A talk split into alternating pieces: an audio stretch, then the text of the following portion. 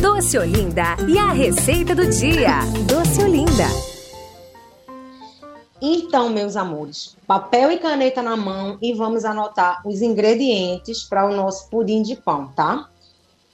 Três pães francês dormido, três xícaras de chá de leite, leite integral normal, meia xícara de açúcar, três ovos, e raspa de duas laranjas, ok? Isso aí é os ingredientes para o pudim. Agora vamos para os ingredientes para a calda. Uma xícara de açúcar, quatro colheres de sopa de água e duas colheres de sopa de margarina, ok? Vamos agora para o modo de preparo. Em uma panela pequena, coloque o açúcar, a água e leve ao fogo médio. E vai deixando, mexendo ali de vez em quando, para é, açúcar ir dissolvendo até caramelizar. Quando ela tiver caramelizada, aí a gente vai e adiciona a margarina, tá? E cozinha até que ela esteja realmente em forma de caramelo dissolvido. Não pode ter nenhum pedacinho de de açúcar, né? Que às vezes fica lá, aqueles, aqueles gromozinhos de açúcar. Feito isso, pega uma forma redonda, coloca essa calda e deixa ela lá reservada.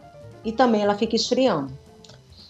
Agora, vamos lá partir para preparar o nosso pudim. Corte os pães dormidos em cubos pequenos e coloque em uma tigela média. Acrescente o leite e o açúcar.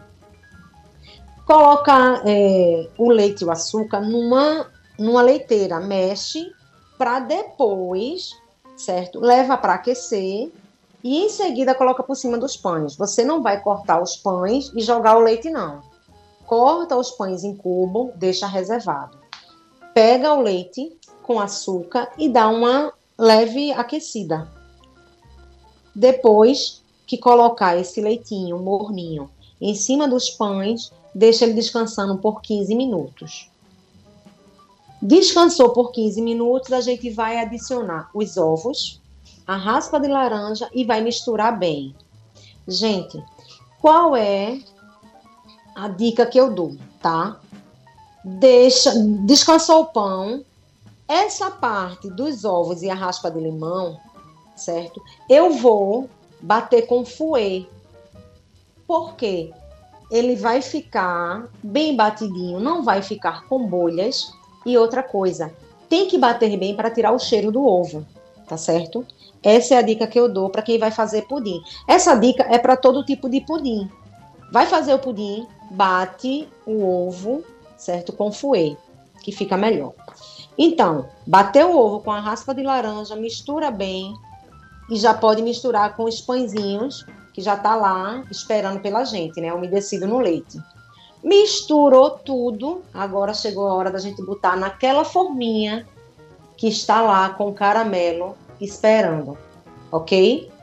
Colocou, tá todo prontinho nossa nossa calda e nossa massinha do pudim de pão. Agora a gente vai pegar papel alumínio, vai cobrir, certo? A assadeira e vai pegar uma outra assadeira, né? E vai colocar em banho-maria para levar ao forno. Num forno pré-aquecido, 180 graus, certo? Tem fornos que a gente utiliza em 200 graus. Então, se for fornos é, é, normal, esse de cozinha doméstico, né? Não for forno elétrico, te aconselho a 180, tá bom? Tá lá no tempinho certo do forno, você já pode colocar teu pudim dentro e marca de relógio, né? Aproximadamente uma hora de relógio. Mas Flávia, se passar de uma hora, né? Qual é o ponto exato que eu vou saber que meu pudim tá, tá bom? Quando você mexer ali a tua forminha e perceber que o ingrediente está bem firme, não está muito líquido, entendeu? Esse é o ponto. Tira do forno, deixa esfriar e leva para gelar por aproximadamente duas horas. Depois, desenforma e pronto, minha gente. Pode se deliciar.